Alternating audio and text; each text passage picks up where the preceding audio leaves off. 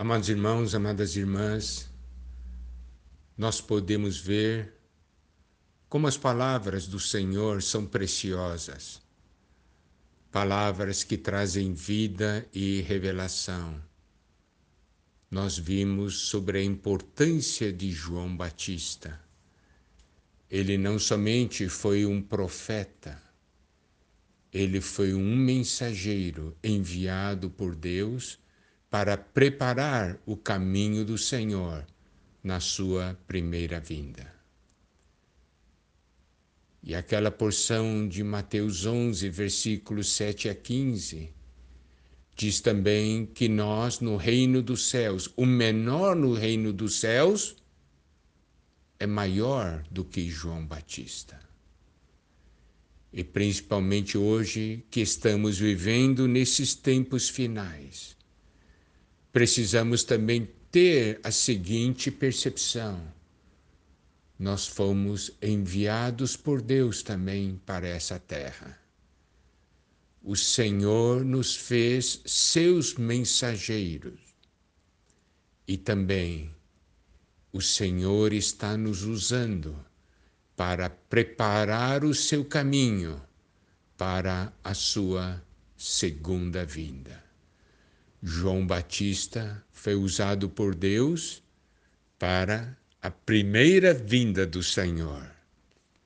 E nós estamos aqui para sermos usados pelo Senhor para a sua segunda vinda. Por isso, vamos cumprir a missão que Deus nos deu. Vamos levar a palavra as pessoas, levar o evangelho do reino. Nós temos uma missão nessa terra. Existem hoje tantas pessoas que influenciam a terra negativamente, influenciam a sociedade, as pessoas de uma maneira negativa, trazendo morte. Nós somos os mensageiros, as pessoas enviadas por Deus para levar vida, para transformar vidas, para levar a salvação, para levar o Evangelho. Aí vamos fazer uma conexão com outra porção da palavra do Senhor, na qual o Senhor diz: quem tem ouvidos para ouvir, ouça. Isso está em Lucas 14, versículos 34 e 35. Essa porção nos diz: o sal é certamente bom, caso, porém, se torne insípido, como restaurar-lhe o sabor? Nem presta para a terra, nem mesmo para o monturo, lançam-no fora quem tem ouvidos para ouvir, ouça. Nessa porção da palavra, quando o Senhor diz que nós somos o sal, ele diz no seu final: quem tem ouvidos para ouvir, ouça. Isso quer dizer que nós temos que prestar atenção a essa porção. Por isso, Vamos agora para a porção equivalente a essa de Lucas, que está no Evangelho de Mateus. Mateus, capítulo 5, versículo 13. Vós sois o sal da terra. Ora, se o sal vier a ser insípido, como lhe restaurar o sabor? Para nada mais presta, senão para lançado fora ser pisado pelos homens. Nessas duas porções, tanto a de Lucas como a de Mateus, nos mostra que o sal é bom. E o sal tem uma função. Quando ele diz, caso porém se torne insípido, isto é, perde o seu sabor, então como você vai restaurar o sabor dele? Ele perdeu a sua função. Isso nos mostra que o sal tem uma função. E em Mateus 5, versículo 13, o Senhor diz claramente: Vós sois o sal da terra. Isso quer dizer que nós temos uma influência nessa terra, uma ação.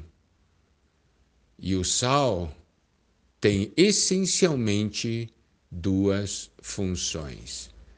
Primeira função, o sal serve para dar sabor.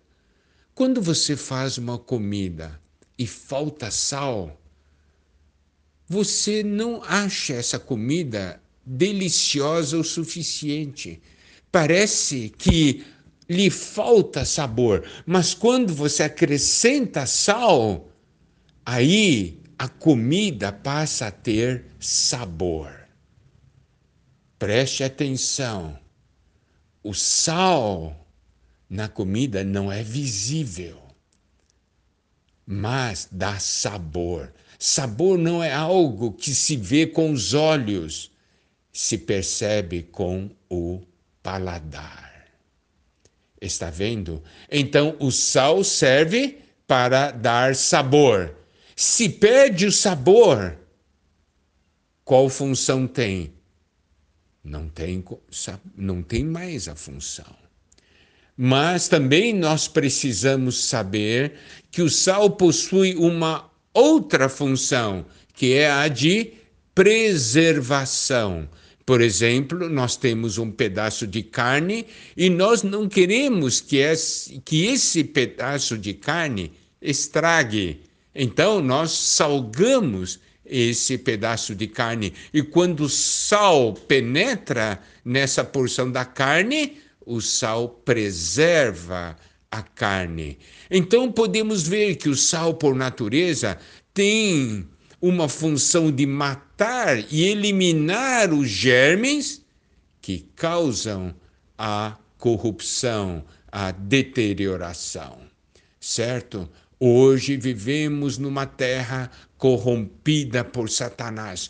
Tudo está se corrompendo e nós, os filhos de Deus, nós temos uma função. Qual é a nossa função? Nós somos aqueles que matam os germes que causam a corrupção. Nós somos um povo que tem vida e quando nós temos a vida de Deus, nós damos sabor também. Certo? Isso é muito importante. Então nós temos uma função: dar sabor e preservar. Essa é a função de cada um de nós, porque o Senhor disse: Vós sois o sal da terra. Quando nós levamos a palavra de Deus, a palavra de Deus mata os germes que causam a morte a deterioração e a palavra de Deus dá sabor à vida. Se nós perdemos a nossa função como sal, nós seremos iguais às demais pessoas nessa terra. Qual será a nossa diferença com os incrédulos? Não é verdade? Amado irmão, amada irmã, você é o sal da terra. Você está aqui para dar a vida do Senhor para as pessoas para que a vida das pessoas tenha sabor. Quando nós temos o Senhor, a nossa vida tem sabor. E nós estamos aqui também como sal para matar os germes que só causam corrupção. Louvado seja o Senhor. Como você é importante. Você é importante. Você pode dar sabor para a sua vida familiar você pode impedir que os relacionamentos se deteriorem. Por quê? Porque você é sal e Deus quer usá-lo como sal. Que o Senhor nos abençoe.